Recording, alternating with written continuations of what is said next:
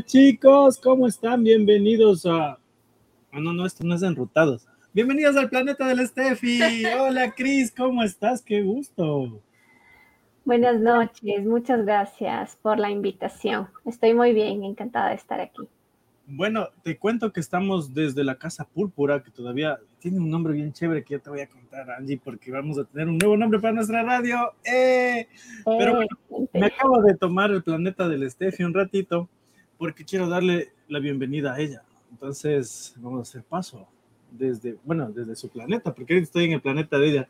Desde este planeta tan bonito, desde la Casa Púrpura, les presento a Angie, Estefanía, véngase porfa, Angie. Hoy el uh, planeta fue tomado y fue tomado por el Juan. me votó, Pero lo, lo, irónico es que, a ver, Juan Carlos Miranda, necesitamos empezar a organizarnos. Los invitados entran después. porque siempre entran primero. especial. La Cris, hoy como invitado especial terminaste siendo mi host. Literal, entraste primero. Y la verdad, yo estoy muy contenta de tenerte aquí. Para todos los que conocen el planeta del Steph y conocen a Angie Estefanía, saben que Cristina Pieti es un referente importante en mi vida. Todos te conocen así. Es mi amiga, es mi coach, mi psicóloga, fue literal, fue mi tutor en la universidad, en psicoanálisis. Es una increíble persona, un increíble ser humano y una increíble profesional, es psicóloga clínica.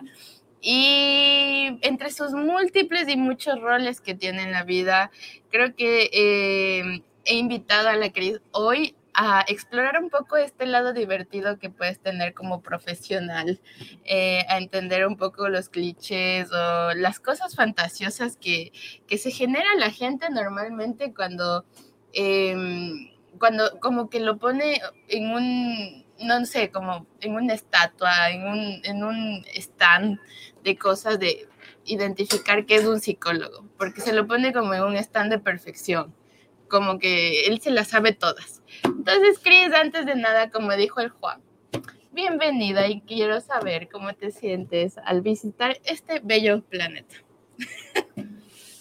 Encantada de estar aquí. Buenas noches con todos.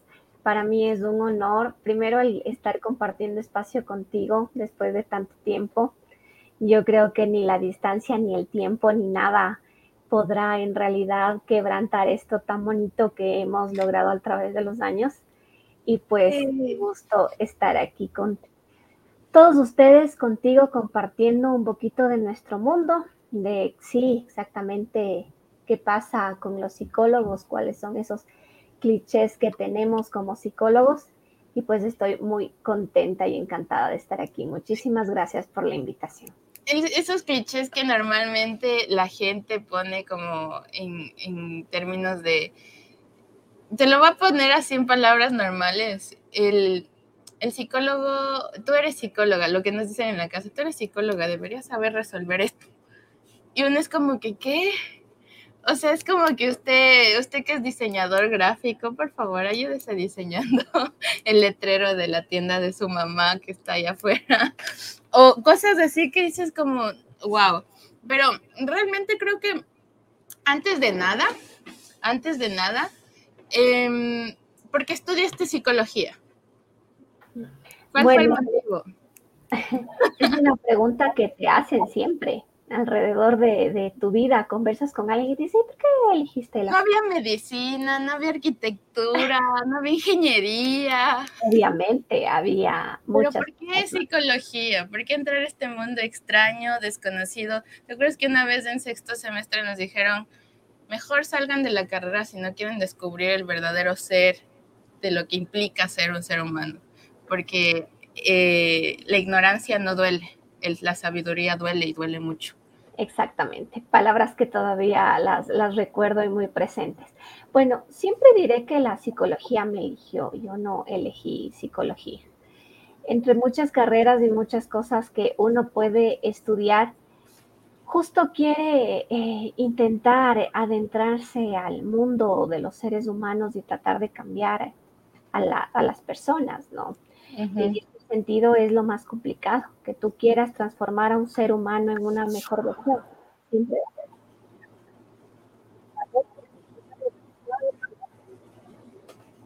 Cris, ¿tu audio se te tapó un poco? Eh, me parece que sí. ¿Ahí me escuchas? Ahí, perfecto, perfecto. De acuerdo. Ahí, es. Perfecto. Entonces, eh, sí, de lo mucho que puedes hacer, pues elegí psicología. ¿Por qué digo que me eligió? Porque no estuvo dentro de mis opciones como para elegir una carrera, pero un día solo me desperté y fui a la Salesiana a hacer fila a las 6 de la mañana en punto para inscribirme en psicología antes de que se acaben los cupos, porque como tú sabes, pues eran así los cupos de, en psicología sí. cotizados. Entrábamos, ¿cuántos entramos el primer semestre? Como eran muchos. Eh, había cuatro cursos, creo que de 35 personas, un poco más. 35, 40 personas, eran bastantes. ¿Y cuántos nos graduamos? ¿Cinco, seis? un solo curso de, los que entraron, de, de, cuatro primeros, podríamos decirle así. Entonces me apasioné mucho de este mundo, realmente me encantó. ¿Cuándo te enamoraste de él? Cuando me enamoré, cuando entré al primer semestre y me di cuenta que era la carrera y dije, estoy dispuesta a enfrentarme a lo que viene en la carrera. Dije, me encanta. Ahora, ¿quién, o sea, yo creo que yo creo que los psicólogos, y tú dime si nos equivocamos, pecarían generalizar, pero me atrevería a hacerlo. Yo creo que tenemos un amor-odio, porque cargamos con muchas cosas, o sea, es sentarse a ver, a ver la razón del problema en todo, o sea, en una relación con tus padres, en tu relación, con una relación de amistad, es eh, sentarte en esa posición de saber de interpretar, porque lo interpretamos todo, de abrir un tercer ojo que creo que la carrera te termina abriendo inevitablemente. Y en algún punto es pelearse incluso con eso, o sea, es decir, yo amo, pero también odio cargar con esto, porque en mis relaciones yo sé lo que falla, pero no lo puedo decir no sé exactamente y sabemos cuál es el problema y aunque quisiéramos manejarlo, sabes que una relación es muy distinta. Y yo creo que ese es el primer cliché que tienes. ¿Alguna vez has tenido como esa relación, tal vez odio, esa relación buena y mala relación con la psicología? Creo que sí, porque mm, la psicología te permite entender muchas cosas en sí y tú comienzas a, a identificarte y a decir, creo que esto me está pasando, creo que esto es eh, algo que estoy viviendo también. Y luego dices, ¿cómo lo enfrento? Y ahora que lo he identificado como ser humano, dices, ¿cómo, cómo lo enfrento? Y ahí es muy bueno, tú si te estás formando como psicóloga, ir a terapia en ese momento en el que comienzas a identificar. O a su vez puede llegar a pasar que te llega un paciente y de pronto te comienzas a identificar con su historia y dices... y tu cerebro empieza a colaborar. Claro, y entonces dices, sé cosas, entiendo cosas, pero al mismo tiempo también te duele, como tú dices, esa posición de, de, saber o de conocimiento que tienes que en su momento te llega a frustrar y no todo el mundo lo, lo sabe manejar, lo puede manejar. Y es real, o sea, y yo creo que es, es verdad, o sea, es un amor-odio frustración y nos frustramos todo el tiempo. Los psicólogos, yo creo, en general, hay un punto de frustración bastante complejo. Yo me atrevería a decir que hasta hoy por hoy, que ciertamente aún doy terapias a algunas personas. Em, hoy por hoy, aún me sigue frustrando muchas cosas y ya tenemos años de ejercer esta carrera no tenemos los años que, era, que tenían nuestros docentes, pero tenemos una experiencia bastante, bastante grata, yo diría, de trabajo, pero bastante frustrante porque exactamente sabemos cuáles son los pasos, los caminos a recorrer, pero te quedas en la impotencia de que el otro no quiere y a veces ese otro es una persona que tú amas y a veces te estás imposibilitado incluso en decir lo que debería ser porque te das cuenta que no es ético. ¿Cuál es el límite de ser un familiar y ser un psicólogo y ser un miembro partícipe de la familia, Cris. Y opinar, pero siendo, siendo un no psicólogo, sino opinar desde yo soy Cris y soy parte de esta familia o parte de esta relación de amistad o parte de este matrimonio. Algo que me, que me está pasando justamente, eh, como podemos decirle anécdota, es que mi sobrina está en plena adolescencia y oh, yo le conocí chiquita. Una bebé. ¿Y ahora cuántos años tiene? 13 años. y es toda una adolescente. Y pues como tú sabes, pues la adolescencia no, no es sencilla y a cada ser humano pues lo, le coge diferente. Entonces, algo que entendí es que yo no puedo ser su psicóloga, obviamente soy su tía, ella creció conmigo, somos muy cercanas, entonces hay que saber mantener una posición justo de tía y poder abordar eso desde lo que tú sabes, desde la psicología, sin dejar de ser su tía y tampoco ser su psicóloga. Algo que en cierto punto llega a ser eh, un poco abrumador de, de, cómo, hasta qué punto puedo ir yo como tía y hasta qué punto puedo hablarle como, como psicóloga, cómo encuentro ese punto intermedio. Entonces es algo que muy personalmente me, ha pasado justo con lo que tú dices, o sea, cuáles son mis, mis límites profesionales y mis límites familiares. Y a veces quiero hablarle desde esa parte psicológica, pero digo, no puedo, no voy a ser objetiva, soy su tía después de todo. Entonces es, es ir encontrando esa, ese punto intermedio para poder eh, llegar a ella de alguna manera y hacerla sentir un poco acompañada dentro de este proceso de adolescencia que todos pasamos, ¿no? Pero sí, sí, caemos en cuenta que aún terminamos usando como estos términos, términos muy psicológicos de sé que tengo que acompañarla, entonces voy a acompañarla sin, o sea, sin interferir eh, y sin mostrarme como psicóloga, pero entendiendo que lo estoy analizando como psicóloga. Y es un proceso en donde yo creo que entras mucho en, en, en sí en una disyuntiva, me atrevería a decir, hasta en un conflicto, de decir, tengo que ir con cuidado y tomarlo con pinzas. Pero recordemos que todos esos términos son abarcativos en términos psicológicos. Entonces, hasta un grado yo creo que el que entró en este mundo ya no, y, yo creo, y, y, son sabias las palabras que nos dijeron muchos docentes en un, en un semestre ya avanzado cuando tomamos ya la psicología clínica en serio, Em, nos decían como que una vez que suben al barco ya no se pueden bajar de aquí, porque siempre van a pensar como, como, como están aprendiendo a pensar. ¿Te está pasando eso? ¿Te has bajado de ese barco? O, por ejemplo, en un conflicto, no sé, de tu relación o, de tu, o con tu sobrina o lo que sea, siempre hay un punto en donde piensas como psicóloga. Claro, hay un punto en el que llegas a pensar como psicóloga y ya no puedes dejar de hacerlo. Pero ahora, ahora hay que tomar en cuenta, y aquí viene otro cliché, que, que el hecho de que nosotros tengamos este, este pensamiento y a veces después de un rato eh, nos pongamos en ese papel de psicólogos y queramos analizar, no todo el tiempo estamos analizando o, o una persona me saluda y yo ya lo estoy analizando. Y eso es a veces lo que te dicen cuando tú entras a una reunión social y, te, conoce, Pedrito y le dices, ah, hola Pedrito, ¿cómo estás? Y te dice, ah, yo soy arquitecto y tú, ah, yo soy psicóloga clínica. Y después entras en una pausa incómoda. Y Pedrito así de que... Me está analizando. Pedrito está pensando que lo estás analizando. A tener mucho cuidado y empiezan a, con lo que dicen y te quedas así como que ya, cálmate.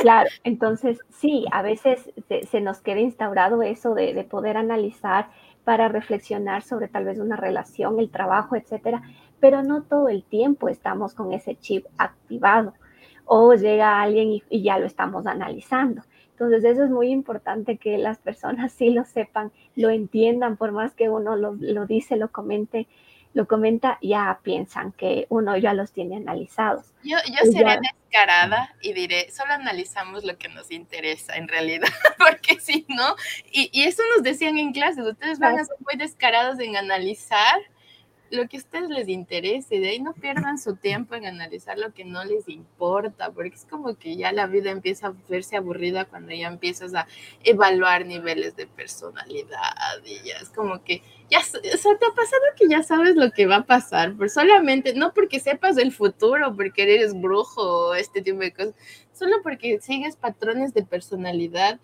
que son muy obvios en algún punto. ¿Te ha pasado eso?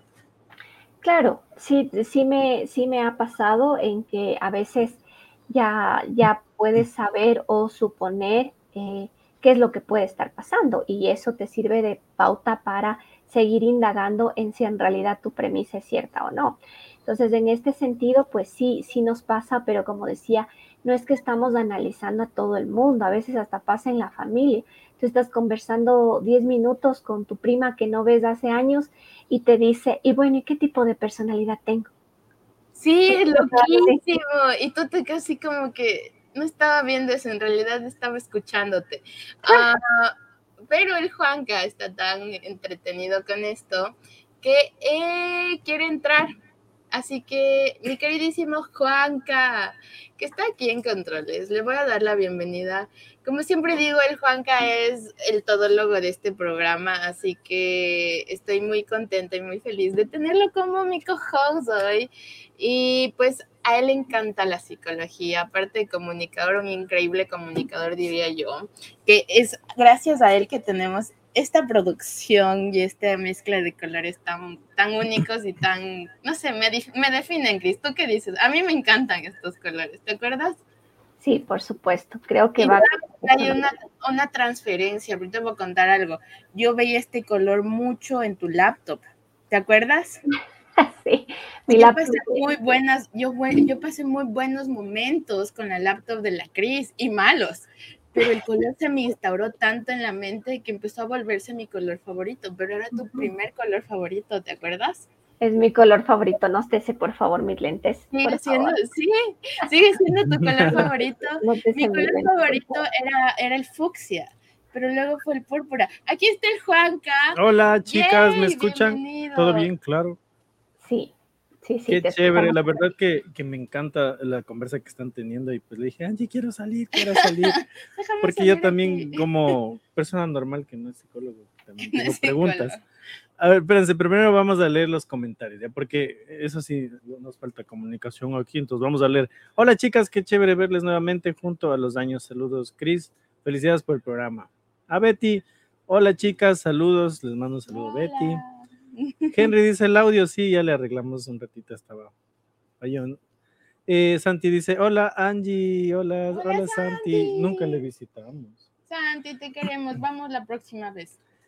Henry dice saludos cordiales y bueno, a todos los que están conectando desde Facebook, desde el planeta del Steffi, la ruta del Juanca y Juan Carlos y Angie también les mandamos un saludo gigante, gracias Cris también. Bueno, ahora sí, Juan, mi pregunta verás, te digo que el Juan llegó al grado de interpretar a Lacan en su tesis. No Mentira, sé cómo, no, no, no. Es, o sea, la, solo me daba teoría. Ahí. Y yo dije, yo no lo haría, pero si tú quieres hacerlo. No, no, pero lo, lo, único que les puedo decir es que Landy me ayudó full. Cris, en tu micrófono, creo. Eso es de valientes. sí, la, lo único que me dijo Landy es, ¿sabes a lo que te estás metiendo? Yo, ¿no? Entonces yo creo que no tenía la dimensión, entonces Lancy solo me dio teoría y yo mezclé por ahí un par de eh, autores y bueno, quedó chévere, la verdad, no, nunca me dijeron nada malo, simplemente fue todo chévere fluyendo. Pero verán, o sea, lo que yo digo es cuando uno conoce a, a personas que son psicólogas, es como que el estereotipo ya está, ¿no es cierto? Entonces como que, no sé si les ha pasado, chicas, que uno se sienta al lado de ustedes y, y comienza a hablarles de los problemas así de la nada, o sea, como que eres psicóloga y me acerco a ti para contarte todas mis penas. ¿No les pasa eso? Sí, la verdad sí, a mí sí me ha pasado. O, o, que, o el sueño. ¿Sabes qué soñé? Que yo qué sé, estaba en una casa vieja y de pronto apareció una señora y te comienzan a contar. tú lo estás tomando en realidad sin ningún filtro, súper tranquila con tema de conversación. Y el último te quedas así porque te dicen, ¿tú qué opinas de eso? pero no esperan que les digas en, un aspecto así casual, porque tú le estás tomando en una conversación casual, están en una reunión. No, están esperando toda una interpretación de, los sueños, o sea, hasta que sí te y quieren en ese momento. Capítulo uno onírico de. Y, no les pasa, por ejemplo, cuando, cuando salió la serie de Freud, como que todo el mundo comienza a preguntarles cosas de. Y nosotros, cuando salió la serie de Freud, fue la cosa más horrible que pudieron haber sacado.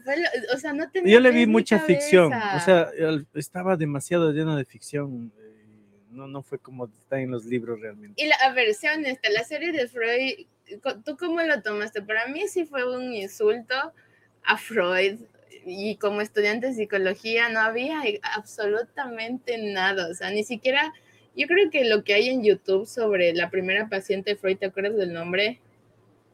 Gris. ¿Ana? ¿Ana era?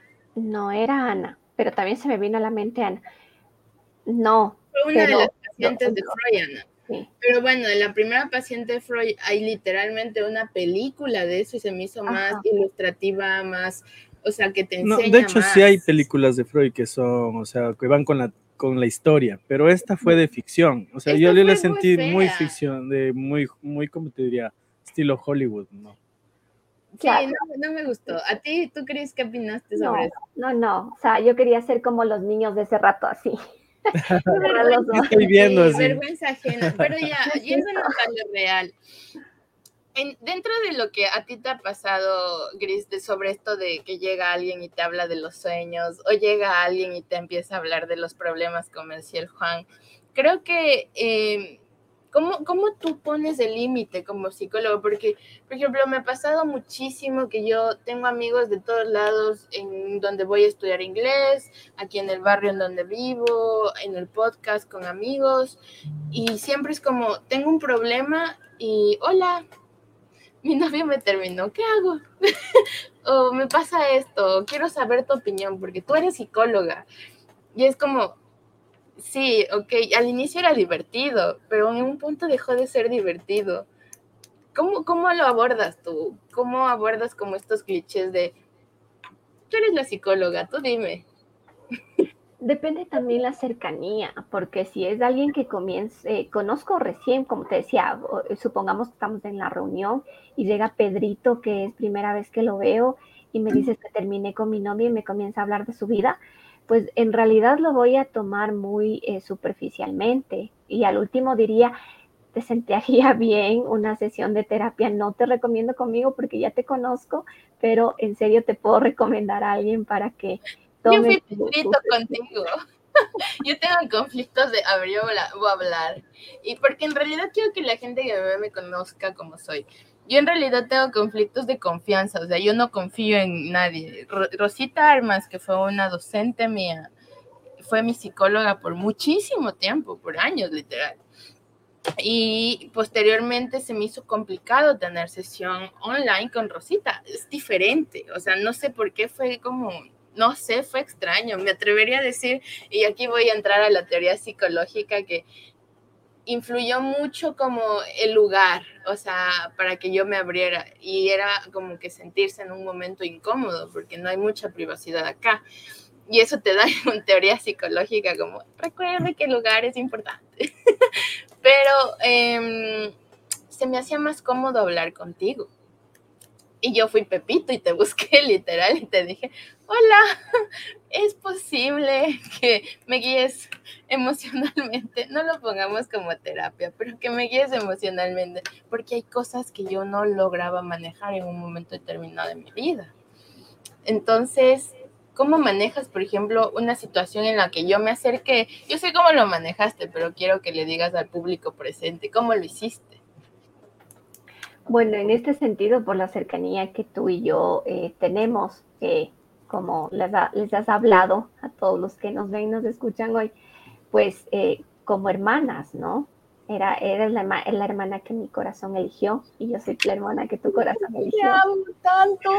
Entonces, en este sentido, justo así, que, que, yo te puedo hablar desde el punto de vista de, de una hermana. Sí, es muy amiga, entonces, en ese sentido, manejarlo así. Y si alguien que nos está escuchando le ha pasado, siempre es muy importante ser objetivos porque la gana de ayudar está, uno, uno quiere, tiene esa vocación y quiere ayudar a mucha gente a resolver todo, pero en este sentido eh, hay que ser eh, objetivos y poder hablar con confianza. Entonces, en este caso, lo que le diría y te dije en ese momento, te puedo hablar como amiga, como tu hermana y con gusto pues te, escucho. no soy tu psicóloga. tu psicóloga, no, no es de, no es de Sí, es duro. Yo, tengo una pregunta, yo tengo una pregunta. ¿Por qué, ¿Por qué, digamos, o sea, cuando ustedes ya entablan una como amistad con una persona ya no pueden ser sus psicólogos? Es una pregunta que yo tengo, pero ustedes lo dicen, pero uno, uno que no sabe es como que, oye, pero tú eres mi amiga, ¿por qué no eres mi psicóloga? O sea, mal dato, ok, y se enoja, explícanos, sí, o sea, es que es verdad, así. Un día, un día, un día, por ejemplo, a Angie le dije, ¿me escuchas? Le dije así tienes que escucharme. Y así, ¿Qué? Tú que eres psicóloga, me escuchas. Aquí, no, aquí hablando literalmente, aquí vas a dar terapia de pareja, Cris. Ponte en la mitad, ¿no? ya estamos metiendo terapia. No, no, no, no. Pero, o sea, dando como a entender que eso pasa y es muy frecuente y nos pasó a los dos, que él fue como, pero tú debes de escucharme y fue un límite firme, no, no, no faltando el respeto a nadie, pero fue un límite de yo no debo escucharte. Nadie debe, nadie está en la obligación de escucharte, mm. pero podría hacerlo porque tengo un cariño hacia ti y me siento sí, e, esa, eso me voy con la pregunta, o sea, eh, ¿por qué, eh, digamos, si ya son amigos de una persona, no pueden usar terapia en ellos? Ahí viene mi pregunta como no psicólogo. Sácale a Freud, amiga, el tomo 1, página 2. Párrafo 3, no mentira. Bueno, en este sentido, eh, no sería objetivo porque tú ya tienes sentimientos por la otra persona y no estarías eh, manejándolo de la mejor manera. O sea, tú, si viene una persona es totalmente extraña para ti, no sabes su historia, recién vas a indagar y formas netamente un vínculo terapéutico con esa persona. Pero en cambio con tu amiga, con tu mamá, con tu hermana, con tu pareja, tú ya tienes un vínculo afectivo que no te permite ver 100% lo que es. Entonces, eh, mm, lo que tú puedas decir no va a ser objetivo, no va a ser... O sea, va a haber un sesgo, como dice. Exactamente, va a haber un, sesgo, exacto. Por eso es que yo les comentaba este tema de, mi sobrina, que hay cosas que yo podía notar como psicóloga, pero que no podía ir a decirle, ah, sí, yo que sé, tú tienes ansiedad, porque podía ser que yo tengo un sesgo que me hacía ver que ella tiene ansiedad cuando quizás no era así, quizás solo era adolescencia, como lo decimos. Entonces es por eso que eh, no puedes eh, atender más en un aspecto psicológico. Inclusive si tú preguntas a un médico te va a decir lo mismo. Yo puedo recetarle paracetamol porque sé que le duele la cabeza, pero si ya tiene algo más fuerte, necesita ir a un especialista, digamos. Sí, Exacto. cuando le puede operar a un familiar. Porque es, es de eso de, de tengo Ahí viene como yo, ahí viene como esa adrenalina, ¿no? Que uno siente cuando quiere a alguien y capaz se frustra y no puede, ¿verdad? O sea, como que... Es que hay una frase que leí hace un tiempo en un libro y hablaba de que el sentimiento nubla la visión, el sentimiento nubla la vista. Y si bien es cierto, en terapia puedes hacer una transferencia y una contratransferencia para que la terapia llegue como a su punto ya de terapia en sí, de análisis, ponlo así mezclemos de aquí el psicoanálisis. Yo estoy segura que Becker me mataría lo que acabo de decir, pero funciona así, o sea, al, menos en mi experiencia me ha funcionado así. Transferencia y contratransferencia, pero no hay sentimientos. Es un trabajo. Aquí viene mi pregunta, ¿por qué el psicólogo no puede poner sentimientos? Justo por lo que acabamos de, decir, o sea, una vez que tú mezclas sentimientos ya pierdes la, objetividad y a veces pasa, porque eh, hay terapeutas que eh, se identifican tanto con el paciente, no en una cuestión de que me guste el paciente, ¿no? Sino de que me identifico, de que me identifico con la historia del paciente tanto que, ya se está volviendo personal y perdí esa visión eh, objetiva. Y por su defecto que sí ha pasado, hay que ser también realistas en que a veces sí me gusta el paciente. O sea, me gusta y, en ese caso, digamos que ustedes ya comienzan a tener ese, ese, ese vínculo, eh, ¿tienen que eh, sugerir a otro psicólogo o qué hacen en ese caso? Sí, eso sería lo más ético que puedes hacer el poder decirle al paciente, porque a veces a mí sí me ha pasado, muy personalmente lo digo, me ha caído mal el paciente. Realmente nosotros tenemos que reconocer eso porque somos seres humanos, pero te cae mal el paciente por algo, te cae mal. Hay algo que resolver dentro de ti. Exacto, hay algo que resolver dentro de ti. Un reflejo espejo ahí o algo así. Puede pasar, sí, puede, pasar. Entonces, wow. reflejo de una mamá o de algo razón que, que razón que a veces yo iba al psicólogo y me dice, no puedo atenderte. yo, chuta, qué será? Si a Juan le pasó lo siguiente, él quería ir a un psicólogo, te voy a revelar, porque yo no soy su terapeuta, entonces no tengo que guardar ningún secreto. no, pero en realidad, y esto es muy terapéutico, pero en realidad es como que Juan quería ir al psicólogo y todos los psicólogos le decían que estaban ocupados todos, o sea, de que fueron cinco y todos le dijeron que están ocupados. ¿Qué significa eso, Cris, en terapia? Ponlo así. Creo que les caigo mal. Eso es una resistencia. Creo que les caigo inconsciente. Claro, si, si, quieren verlo así, puede ser una parte de, del terapeuta. Es inconsciente, también desde el terapeuta. O del terapeuta. Y puede ser también de, de, de, Juanca, eso se tendría que ver pues, más a profundidad. Una, una pregunta, y también ustedes, ¿cómo hacen para nivelar su energía o para sanar su energía? Porque, por ejemplo, yo les hablo desde el lado normal, así como un mesero, por ejemplo, o un cajero. Todos los días está hablando con gente y cuando uno habla con la gente, a veces jala la energía de la persona. Entonces, por ejemplo, si uno, está, uno viene mal genio, esa persona como que le deja algo de, ese, de esa frustración, ese mal genio. ¿Cómo hacen ustedes para nivelar eso? O sea, porque me imagino que viene full gente a hablarles a ustedes de cosas muy fuertes o pesadas. ¿Cómo hacen ustedes para sanar su alma después, digamos? Porque en realidad sí afecta. Sí, es un poco desgastante. Chris, all yours. Bueno, alrededor del tiempo he aprendido dos cosas importantes que me han servido. La primera es que se acaba la sesión y se acabó el problema y el tema del paciente. No me, no me lo llevo posterior porque cuando recién inicié iba repensando unas 100 veces en cada caso y eso era más desgastante porque tu mente también comienza a decir, pude haber hecho esto mejor, o, esto le puede pasar, o no pregunte esto. Entonces te absorbe mucho más esa, esa energía. Entonces, una vez que se acaba la sesión del paciente, se acabó el problema del paciente y yo sigo con, con mi vida, continúo con lo que tenga que hacer. Oye, pero la verdad que es difícil, o sea, yo si fuera psicólogo estuviera jodido, porque a mí cuando se me mete un problema no me sale, es como que tengo que solucionarlo, tengo que Debe ser difícil, ¿no? Tienes que tratar de trabajar eso constantemente porque como te decía al inicio, yo sí repensaba unas 100 veces, incluso dormida, trataba y me despertaba ya con la supuesta solución pero no, a veces así no. Podría. ¿Qué nos pasa a nosotros? ¿Y, cuál sería la técnica, Angie? ¿Cuál, sería la técnica? Y eso, eso me lleva, justo gracias por la pregunta, me lleva a hacerte acuerdo que tuvimos dos profesoras, yo creo que todos nuestros maestros fueron importantes, pero esta pregunta me lleva a recordar dos profesoras, Catalina Cáceres y Yaima. Yaima fue la primera que nos dijo, yo soy toda, toda suya, o al menos eso hago en terapia, yo soy toda del paciente en ese momento. Yo soy del paciente en el momento de la terapia.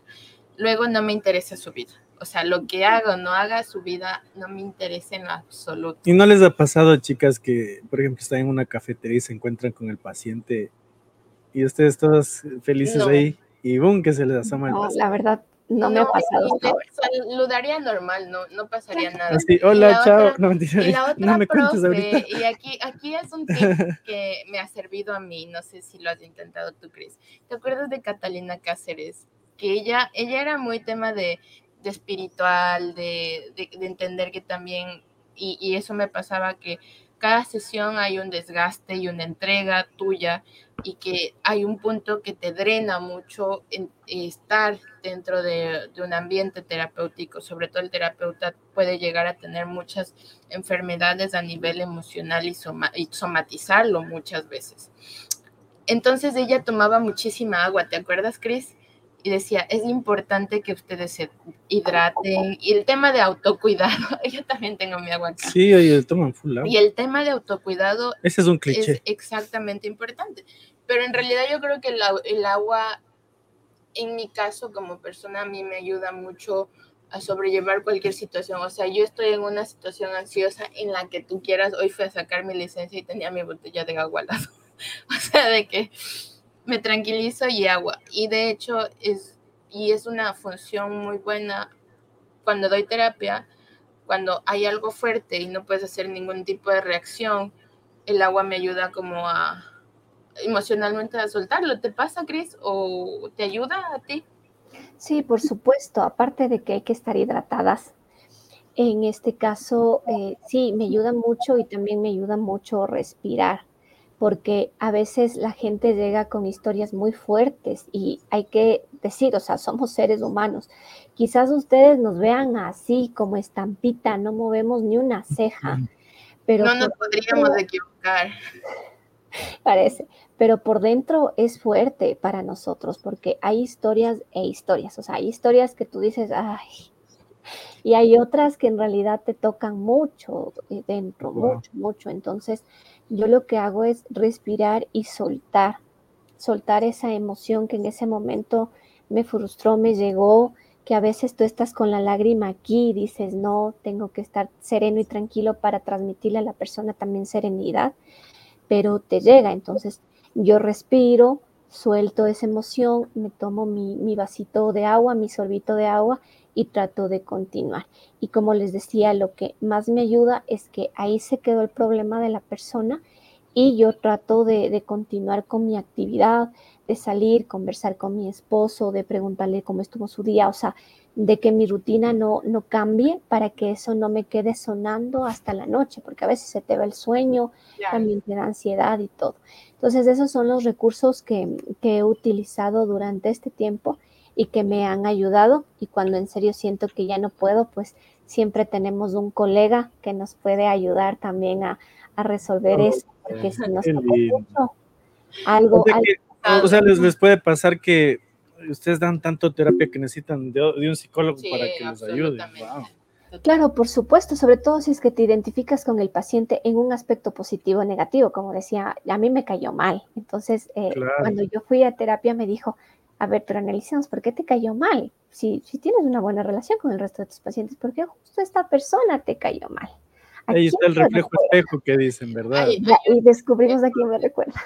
Sí. No, te, no te identifiques. Wow. Voy a mandar, quiero mandar un saludo a Rubén que estuvo por aquí, de donde Rosy. Hola Rubén, que a toda la gente linda de donde Rosy un saludo grandote. Sí. Gracias a todos. Y sabes algo importante, que hay que entender que la vida del psicólogo, y este es un cliché que no, no quiero dejar de abordarlo, se piensa que la vida del psicólogo por algún extraño motivo es buena o es perfecta o es como muy saludable o no sé, como que no comete, el psicólogo no comete un error como, no comete un error porque él sabe cómo hay que hacer un ser humano. O sea, tiene el manual bajo la manga. Funciona así, Chris. O sea, yo te pregunto, ¿cómo tú, alrededor de tu vida has tenido muchos psicólogos? Yo he visto muchos psicólogos, tuve docentes de, que eran excelentes en la teoría, maravillosos, magistrales, con doctorados, con títulos impresionantes, y en la vida personal era otra cosa totalmente distinta. Y pasa, y hay que ser conscientes de eso. ¿Cómo funcionan? O sea, ¿cómo lo has visto tú, Cris? Creo que lo he repetido eh, bastante durante este programa en que hay que dejar claro a todos los que nos ven y nos escuchan que nosotros somos también seres humanos, que no tenemos una vida eh, perfecta, que podemos equivocarnos, que también nos frustramos, que también nos da ansiedad, que también nos da ataques de pánico. No que también el- tenemos depresión. que también tenemos depresión. Y no por el hecho de ser psicólogos quiere decir que no tengamos una relación tóxica o que tal vez no estemos pasando por una situación difícil en la relación o en la familia. Hay mucha gente que justamente es psicóloga y tiene una relación muy distante con su familia, porque pasa, o sea, son eh, historias e historias de cada eh, persona. Entonces, eh, en este sentido, no tenemos una vida perfecta y tratamos de manejarlo como lo hace cualquier ser humano, sea o no sea psicólogo. Tratamos siempre de, encontrar un, un, equilibrio en nuestra vida profesional, en nuestra vida de pareja, en familia y en todas las etapas que vamos formando. Entonces, en este sentido, no tenemos una vida perfecta, no pretendemos tener una vida perfecta. Y seas la profesión que seas, no intentes tener una vida perfecta. No lo vas a saber todo ni lo vas a poder resolver todo. No existe una vida perfecta. Es como, como los doctores, uno espera que el doctor sea saludable, ¿no? O sea, ellos saben cómo cuidar, o el nutricionista, por ejemplo. Entonces, ¿cómo, me vas a decir qué hacer si tú estás más enfermo que yo? No? Pero yo creo que no es eso. Un nutricionista gordo existe. sí, claro. un nutricionista gordo. Sí, yo. no, pero, pero yo creo que también, como, como dicen, es parte de la profesión, ¿no? Es como, por ejemplo, uno que sabe cocinar, no cocina en casa, porque, o sea, no, no, no, no me siento con ganas. Casa de herrero, cuchillo de palo, aplica la claro, claro. Sí. a veces pasa, sí, es verdad. Y yo creo que la parte psicológica es mucho más compleja. O puede ser que seas psicólogo y tengas un hijo que necesite terapia de lenguaje. O sea, no pasa absolutamente nada. un hijo que tiene depresión. Exactamente. ¿Sabes que algo muy difícil que yo me enfrenté hace muy poco, no muy poco, hace un tiempo, fue tener una relación tóxica y tener mucha vergüenza de pedir ayuda a un psicólogo, porque me daba pena.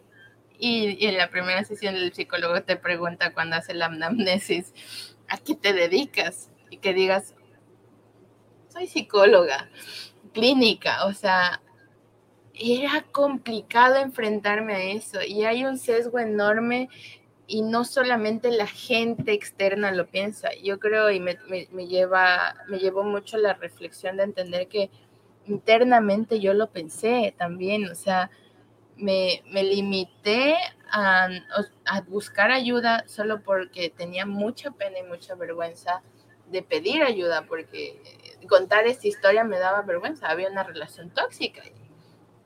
Entonces, ¿cómo tú te sobrepones a eso de el que dirán? Por ejemplo, hoy por hoy encontramos a muchos psicólogos haciendo TikToks y es divertido y no específicamente son psicólogos que hablan de psicología, ¿me entiendes? Son psicólogos que salen bailando. Yo me encontré a una psicóloga que visité hace un poco, hace un tiempo, no era la Cris, haciendo eh, pole dance, eh, estaba con, con ropa bastante corta y listo, o sea, y estaba en su tutorial de pole dance y todo eso, y ella decía como, sí, bueno, o sea, sí, también soy psicóloga. ¿Y cómo te sobrepones de eso? Porque a mí me daba mucha pena y le decía a Juan una vez, Juan, me da pena hacer TikToks de turismo cuando soy psicóloga. ¿Cómo te sales de, esa, de ese casillero? Porque la sociedad es dura y te critica. Creo que depende mucho de, cómo tú te percibas ante el mundo, porque después de todo, el que tú hagas pole dance y seas psicóloga, no, no tiene nada de, malo. Tienes una vida fuera de dar terapia. Totalmente. Entonces, hay veces en las que tú te pones tras la pantalla y, te, o en consulta y estás, yo que sé, con tu mandilcito, tu uniforme o siempre vestida formalito y resulta que te encuentras en el centro comercial con tu paciente cuando estás con calentador, con un moño ahí media despeinada, o sea, ibas a decir qué vergüenza me encontró el, el paciente. Entonces, hay que tener claro que tenemos una vida detrás de eso y que podemos eh, tener nuestras eh, equivocaciones, nuestros errores, nuestras relaciones tóxicas y que más bien esto nos ayude para mejorar, para crecer y también actualizar esta mejor versión que, que tenemos de las cosas que hemos pasado, como todos los seres humanos. Entonces yo creo que podría ir por ahí. Pero, ¿sabes que a mí me pasó algo? Y fue que cuando yo abrí mi TikTok y empecé a hacer TikToks en pandemia cantando, yo, yo subía TikToks cantando, estaba aburrida.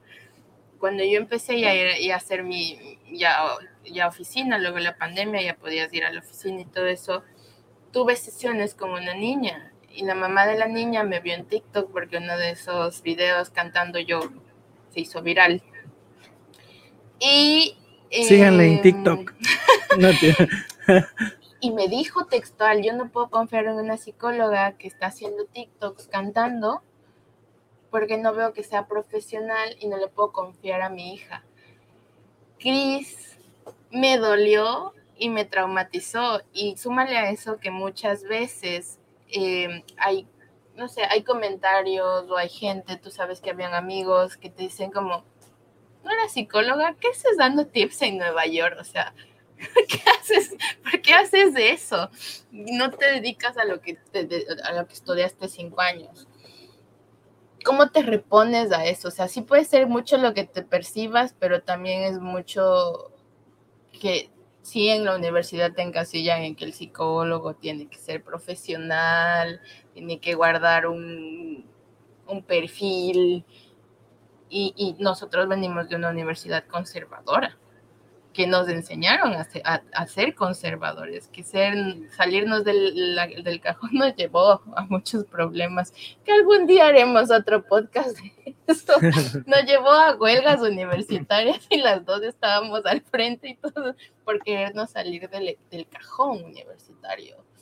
Entonces, ¿cómo te sobrepones a eso? Eso es, esa, es, es, una gran pregunta en realidad sí, eh, como profesional te, te, encasillan en lo que tú tienes que ser o la imagen que tienes que proyectar. Pero yo tuve un paciente que me dejó a mí con una, una lección al respecto. Estaba un poco conflictuado porque en el lugar donde trabajaba le pedían que esté de terno y corbata. Y él es de camisetita y jeans. Entonces llegamos a la conclusión de que tú puedes ir a dar clases con camisetita y jean y no por eso eres más o menos profesional. Cómo tú te ves no te define. No es que porque tú vayas al trabajo con tacos vas a hacer mejor el informe, a que vayas con zapatos bajos y con un jeansito.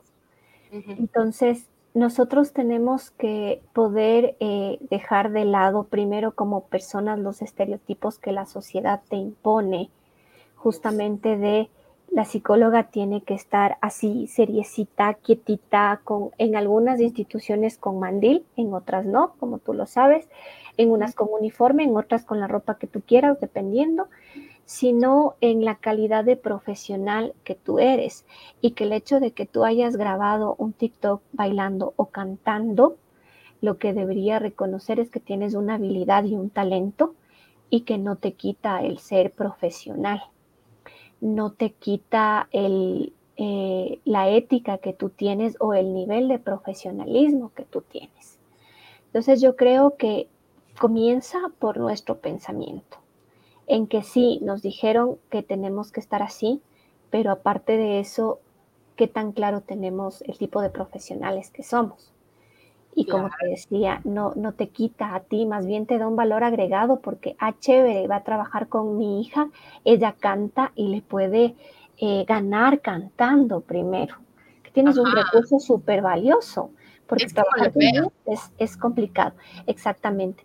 Pero lo que yo le hubiera dicho es justamente eso. Yo te entiendo perfecto. Yo también me hubiera sentido mal. Hay cosas que también me han dicho que es me. que te quedas así. O sea, a mí me, no podía hablar me, me llevaba tan bien. Y yo creo que le puede pasar a cualquiera. Te llevas tan bien. La señora, y luego la señora viene como totalmente transformada y te dice como, sí, bueno, no voy a confiar en usted. Y tú como que, yo me quedé en blanco. O sea, luego dije, hubiera respondido esto y también hubiera respondido lo otro, y eso me llevó a dejar TikTok por un tiempo de ocho meses.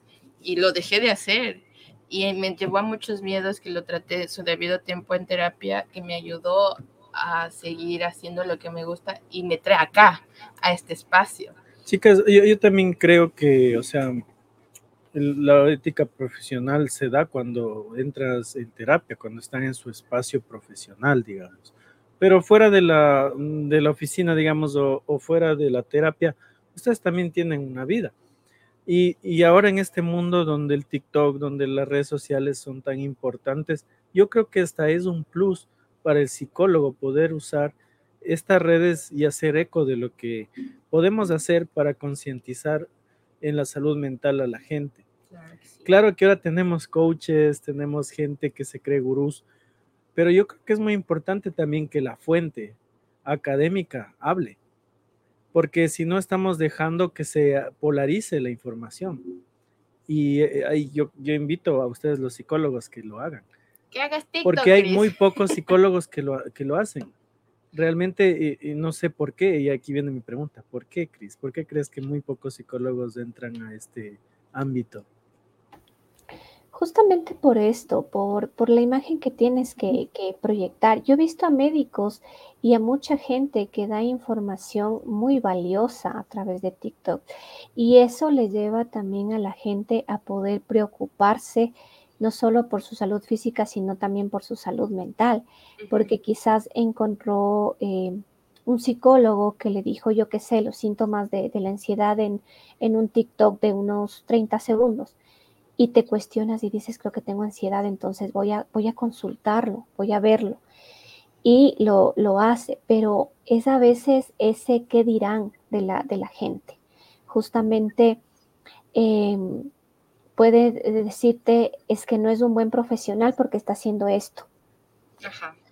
O si es un buen profesional porque hace eso. Entonces nos dejamos llevar mucho por los estereotipos que nos planteamos de todas las, profesiones. Como decía, este docente no lo consideraban tan serio porque iba con su camiseta y todo, y tiene más de estudios que, que el que viste de terno y corbata. Entonces hay que dejar justo eso de lado y sí, ya voy a hacer más más TikToks. Y yo también voy a salir bailando para, para hacerme viral cantando. Pero dejar de lado eso. ¿Tienes tiempo aún o ya tienes que irte? Porque sabía que tienes terapia. ¿Ya tienes terapia? El deber, el deber me llama. Así que, bueno, para cerrar con la Cris, nos vamos a quedar comentando un poquito aquí con el Juan.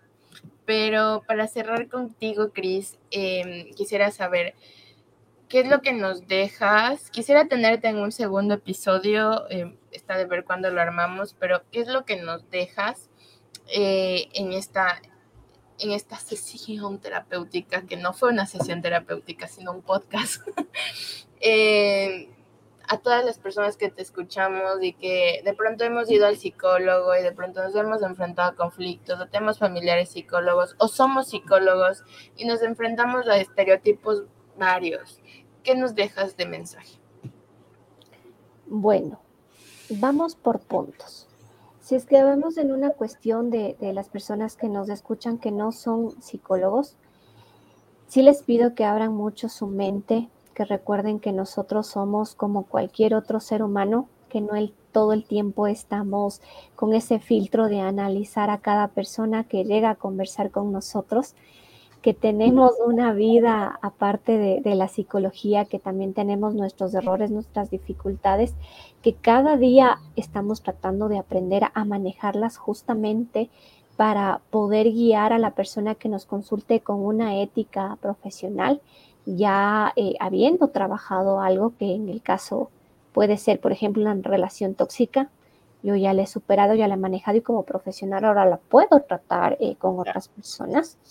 Entonces siempre estamos tratando de capacitarnos para eh, poder ayudar en este tema de, salud mental a todos quienes acuden a nosotros. Entonces, abrir más la mente a poder eh, ir a terapia, que en realidad ah, sirve muchísimo a mucha gente, nos ha servido a nosotros también que vamos a terapia.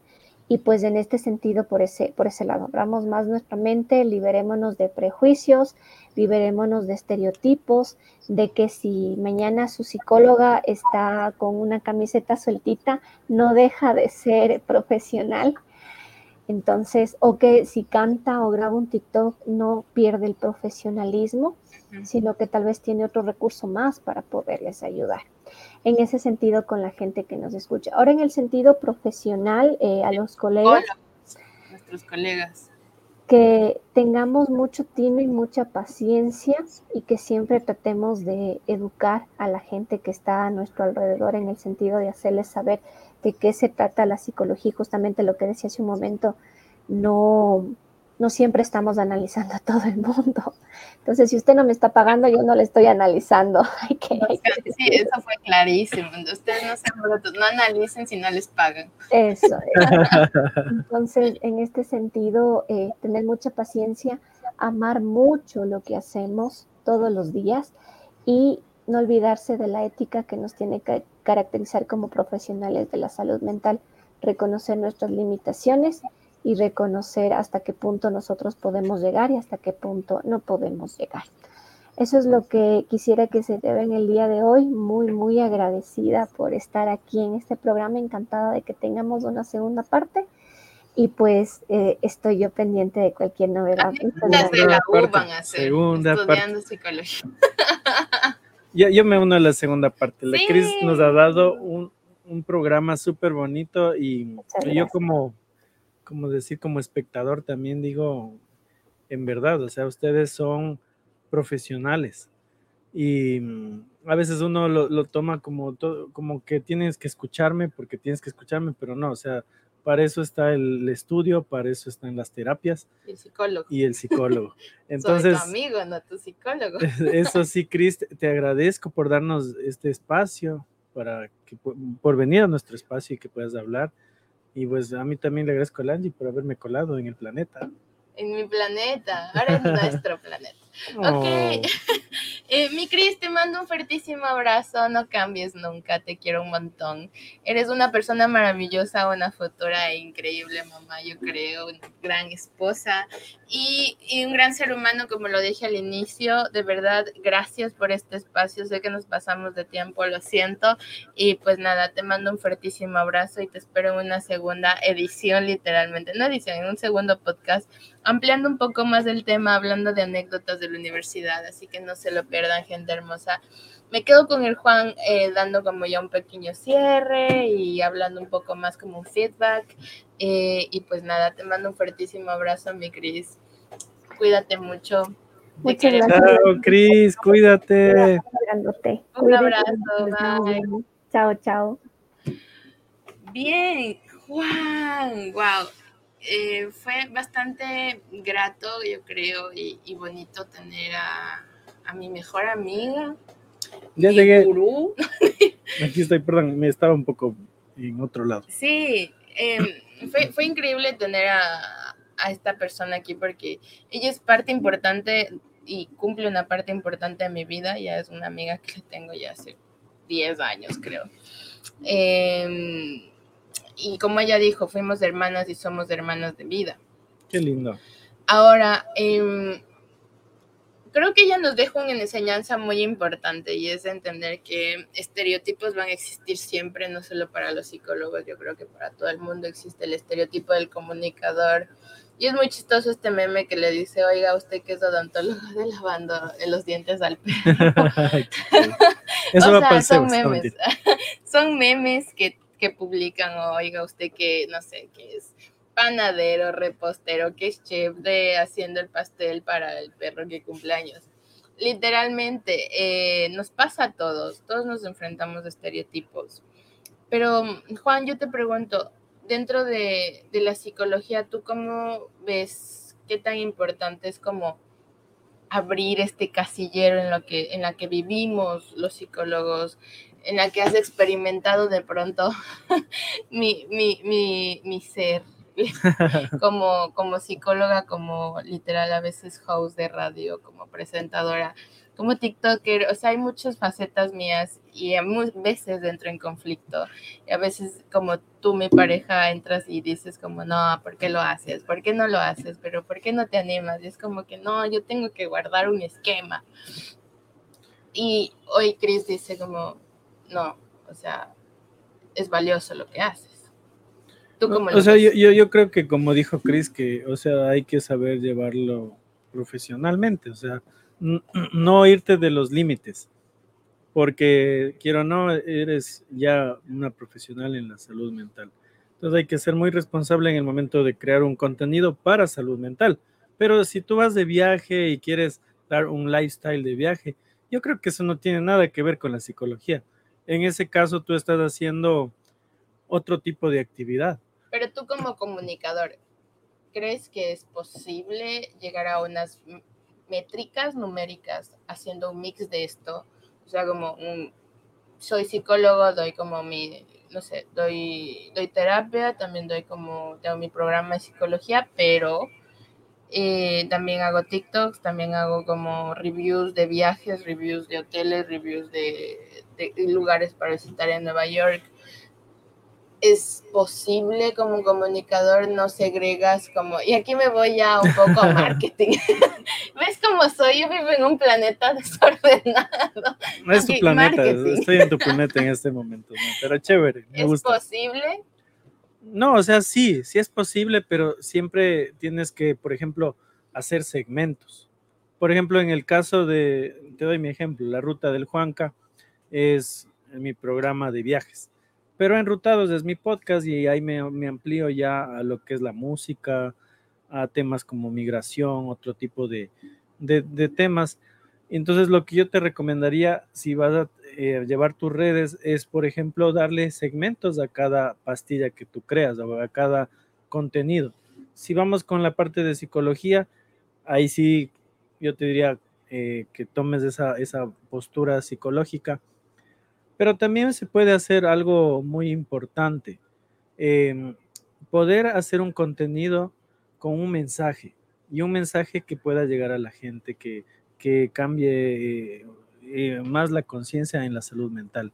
Y ahí puedes mezclar este tipo de cosas, ¿no? Va a hacerlo divertido, por ejemplo, ir en un viaje, eh, hablar sobre algún tema psicológico y, y puedes venderlo de una mejor manera en la parte de comunicación. Aquí, mira, Chris nos dice, vamos a leer lo que dice Chris, llamar la atención necesita atención. Y como ven, está hablando de ella. Claro, estás hablando de personalmente. ¿Cómo, cómo? O sea, llamar la atención necesita atención. Está bien. Mi cara de, ¿qué? y bueno. ¿Cómo lo tomas? No entendí bien, perdón. No, o sea, lo que, lo que dices es que tú, verás, yo, yo te hablo como comunicador. Si yo, yo soy psicólogo y quiero llegar más a la gente y que la gente tenga un retorno, eh, o sea, hablando conmigo como profesional, haría un contenido que pueda llegar a mi público, sin necesidad de hablar partes técnicas, sino más bien siendo cercano. Y es, y claro, como dijo Chris, eh, cuidando la ética también, que es muy importante. Eso. Su asesoría gratis de comunicación con Juan Carlos Miranda. Ah, sí, y creo que algo importante, ¿por qué pregunto esto? Para que la gente que va a empezar a conocer el planeta del Steffi más a profundidad. La Steffi es una persona neurodivergente. Algún día hablaremos de los neurodivergentes. Es como la película Divergentes que han visto, véanla. Los neurodivergentes, googleenlo, léanlo, es bastante interesante.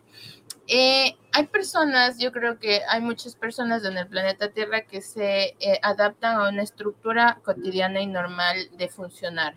Es como que me, me, me, agrada lo normal, me agrada lo cotidiano, la rutina de levantarme, ponerme mi terno, irme a la oficina, llegar y podría vivir así toda mi vida y soy feliz. Y estamos los neurodivergentes. Los neurodivergentes nos aburrimos rápido de algunas cosas y tenemos que buscar la manera de funcionar y adaptarnos al sistema, creando nuestro sistema para hacer nuestro mundo feliz, porque trabajamos y creamos y somos felices eh, a través de lo que nosotros empezamos a generar. Entonces, eso, eso es como otro programa totalmente distinto. Angie, ¿y, eso no sería como ser un poco hiperactivo? O sea, como... No, hiperactivo no es. Es, no es... es otra cosa. es otra cosa.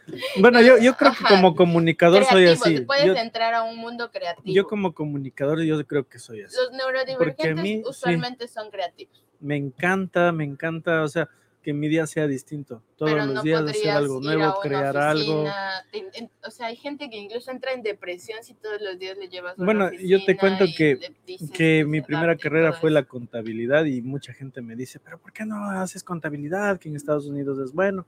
Pero la verdad que a mí me divierte mucho estar con la gente, conversar, eh, crear contenido con la gente, ¿no? Que, o sea, no sé, como ser la voz de la gente, eso me gusta muchísimo. Y yo siento que estando en una oficina yo no puedo hacer eso. Ajá. Entonces, Exacto. Puede que seas neurodivergente, léelo. me encanta ese programa, tenemos que armarlo y hay que hablarlo de ley de las neurodivergentes. ¿Qué es el neurodivergencias. que son neurodivergentes. Léanlo, apréndanlo. Eh, yo de hecho lo aprendí en un podcast y lo internalicé, lo leí muchísimo porque no entendía, o sea, yo no me, o sea, me siento bien dando terapia, pero no me siento bien dando 24/7 terapia, ni trabajando en una oficina 24/7. Si yo me vengo y me siento aquí, luego me voy de viaje, yo que sé, a New Jersey y empiezo a grabar y luego vengo y cocino algo que me inspiró ese rato, soy feliz haciéndolo, o sea, literalmente, pero no me adapto a ese común denominador de. Así funcionamos los neurodivergentes muchas veces y es difícil para nosotros también lidiar con clichés e ideas sobre lo que somos. En dentro de, yo creo que ese sistema nos lleva a este programa que sí, en algún punto y en el final fue como un shampoo de preguntas, de- que nos llevó de psicología a marketing y luego a neurodivergencias, pero que sin duda alguna nos lleva a entender que hay estereotipos, que hay conflictos que te obligan a entender que hay en tu mundo interior. Y hay conflictos que nos llevan a programas como este que te eh, en algún punto te obligan incluso a hablar de esto porque es una responsabilidad tuya empezar a abrir cosas como por qué se tiene clichés con los psicólogos cuando dentro de mi vida o mi forma de cómo yo quiero vivir la vida es así o de otra manera, no precisamente vestirme a las 7 de la mañana, tomar mi tren e irme a la oficina a trabajar y regresar y luego como la típica historia romántica de regresar, venir a cocinar a mi esposo, ver a los hijos, al perro. No, no, gracias. Entonces, eh, creo que es realmente importante hablar de esto. Y estoy muy feliz porque se hizo un programa increíble. Sí, la Cris nos dejó un, un programa súper Una gran chévere. enseñanza también. Y, y pues la verdad, eh, Angie, te felicito porque este programa me encanta estar aquí en el planeta del Steffi. Sí, Y a toda la gente igual que, que sigue la ruta del Juanca porque estamos transmitiendo en dúo. Les invito a que sigan al planeta del Steffi. Vamos a poner el Instagram aquí. Dinos, Angie, por favor, tu Instagram. arroba, arroba, Arroba, Arroba. mentira, arroba. arroba el planeta del Steffi, Steffi no con E, con S, doble T, Steffi Y. A ver, les vamos a poner aquí en pantalla, chicos. Síganla porque si quieren tener buenos consejos de psicología, si quieren saber de la vida en Nueva York. si- O sea, el TikTok de ella, como dices, Es neurodivergente. Entonces, a- aprenden de todo, desde ser poemas. actrices de Hollywood, poemas y vida diaria, así hasta cuando se pelea con el Juanca, hasta eso está ahí. No, Mentira, mentira, es bromita, eso es no, bromita. No, no, algo pero lo que sí les digo, chicos, es eh, disfrutemos, ¿no? De la vida, disfrutemos, hagamos las cosas con ética, como dijo la Cris. Y yo creo que lo más importante es siempre eh, dejar un mensaje. Y yo creo que tú lo haces siempre, Angie, cuando tú haces tus contenidos, porque la gente realmente se ve reflejada, se ve reflejada y, y les dejas esa enseñanza. Y, y la verdad que a mí me encanta siempre que veo tus TikToks, así como que, wow, que visito tal lugar, o cómo se vende botellas en Nueva York. Y yo digo, wow, qué interesante, ¿no? La verdad que hay cosas súper chéveres que, que dejas y no son solo de psicología, entonces es bonito, ¿no? Eh, somos seres humanos y, y en la parte profesional tú eres una gran profesional y, y académicamente incluso lo eres, entonces yo diría que mm, no tengas miedo en hacer contenido, simplemente segmentalo, que es lo más importante. Sí ven por qué me voy a casar con él. Mm. Corazón, sí. Es, es lo bueno de ser comunicador, la labia. No, loco, labia, labia maldita. Me No, mentira, no, por la labia. No, pero en realidad, eh, no, pues gracias, gente hermosa. Yo estoy muy contenta de tenerte en mi planeta. Como digo, ya no es el planeta del Mm. Steffi, es nuestro planeta del Juan y el Steffi. Y. em, El planeta enrutado. El planeta enrutado. no, mentira. Y realmente estoy muy contenta, muy orgullosa de lo que haces. Gracias por toda esta producción, gracias, Mm, gracias. por tu trabajo. Em, detrás hay un profesional increíble, detrás de todo esto hay un profesional increíble, una mente creativa que siempre diré, puede que sí sea neurodivergente. Eh, y em, nada, estoy muy orgullosa de toda la gente que nos está viendo, muy orgullosa del hombre que me está acompañando aquí al lado y pues siempre bienvenido a acompañarme aquí, gracias por apoyar el planeta, es algo que le estás apostando al 110% y te lo reconozco un montón. Y pues nada, estoy muy feliz y sé que vamos a llegar muy lejos y vamos a seguir eh, llenando de contenido que transmite y es lo más bonito y lo que hace más fuerte esta relación, saber que esto ayuda a muchas personas más.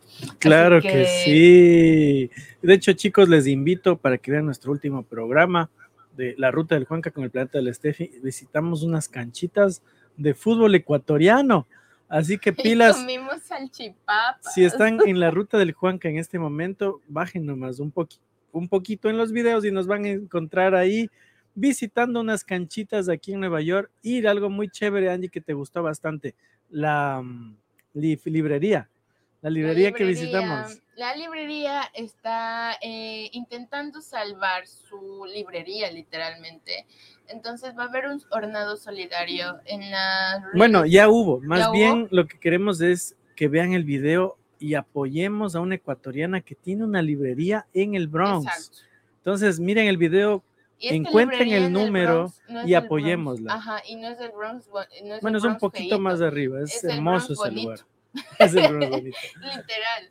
Y es muy bonito, es como un pueblito muy lindo y pues les llevamos de esa librería. De verdad no sabía. ¿Ves que soy neurodivergente? Yo vivo en otro planeta. No sabía que ya había estado en la... Sí, de hecho, este fin de semana fue el, el hornado solidario. ver el hornado Eh, solidario para Ella nos escribió, nos dijo siempre, nos guardó un librito bien bonito. Ya te voy a Mm. mostrar, nos mandó una foto. Betty nos escribe y nos dice contenido de psicología. Vamos a hacerlo, Betty.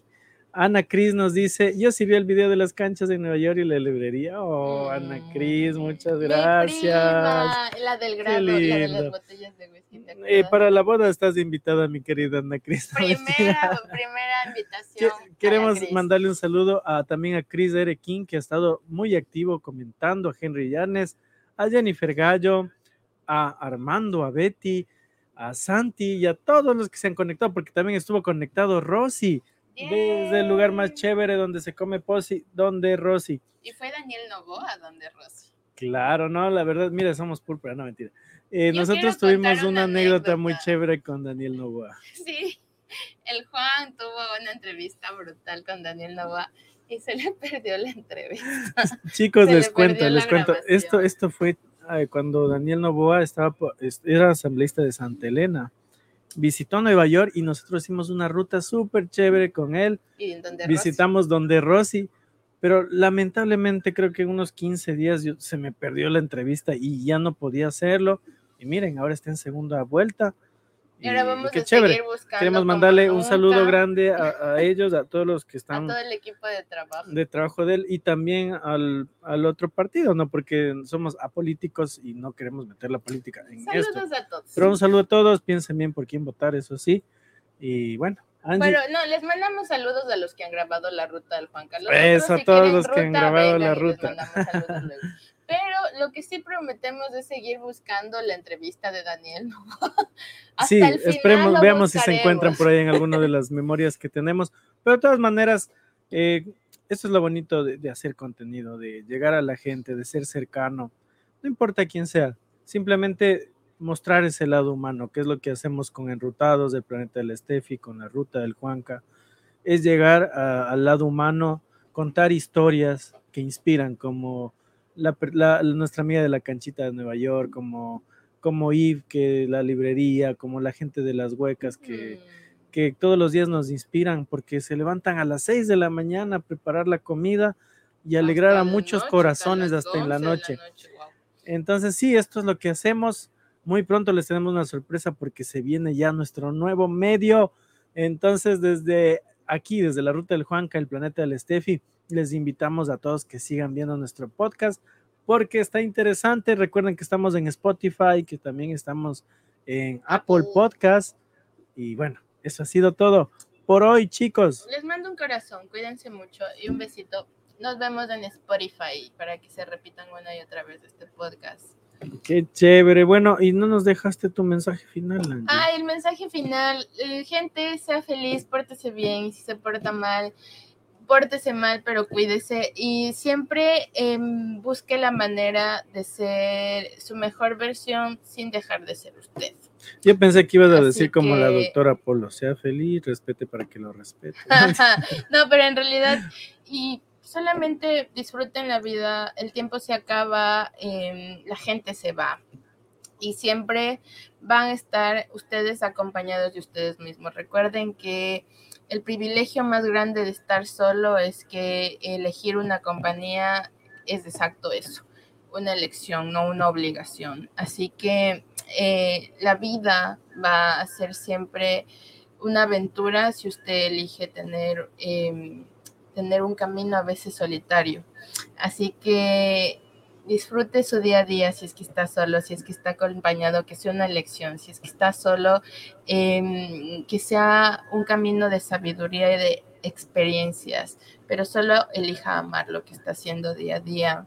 A veces es duro, no siempre va a ser fácil, pero es parte de. Así que les mando un fuertísimo abrazo, disfruten mucho sus, su semana porque los lunes empezamos recargados con el planeta. Yay. Y ya, ya, ya me quiero esperar literalmente que se viene el jueves para enrutados porque hay sorpresas. Bueno, este pero- jueves se viene una súper sorpresa, pero les vamos a dejar picados porque tienen que vivirla.